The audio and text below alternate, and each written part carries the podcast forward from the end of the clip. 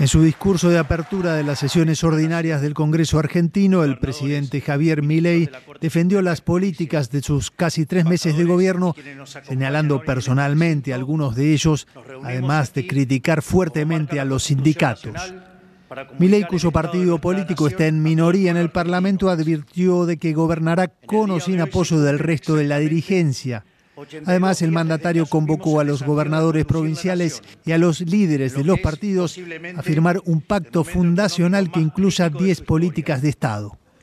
Luego de más de el líder opositor ruso Alexei Navalny ha sido enterrado en Moscú. El crítico más acérrimo del presidente Vladimir Putin murió hace dos semanas en una prisión del Ártico en circunstancias no aclaradas. Sus simpatizantes coreaban Alexei gracias, mientras su ataúd era llevado al cementerio cerca del río Moscova. Poco antes, miles de personas se reunieron frente a la iglesia donde se celebró su funeral, desafiando a la policía antidisturbios y las advertencias oficiales del Kremlin.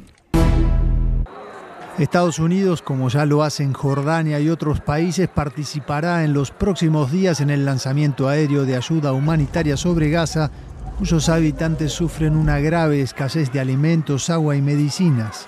Así lo anunció el presidente estadounidense Joe Biden en la Casa Blanca al inicio de una reunión con la jefa del gobierno italiano, Giorgia Meloni.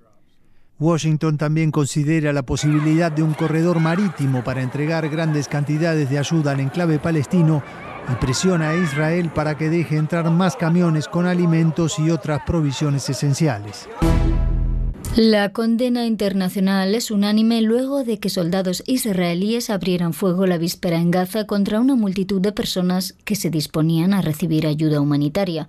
Según el Ministerio de Sanidad gazatí, controlado por Hamas, murieron más de 100 personas. Un portavoz del ejército israelí admitió que sus soldados dispararon contra los civiles porque se sintieron amenazados, dicen, pero achacó la mayoría de muertes a una estampida, asegurando que algunas de las víctimas fueron además atropelladas por camiones de ayuda.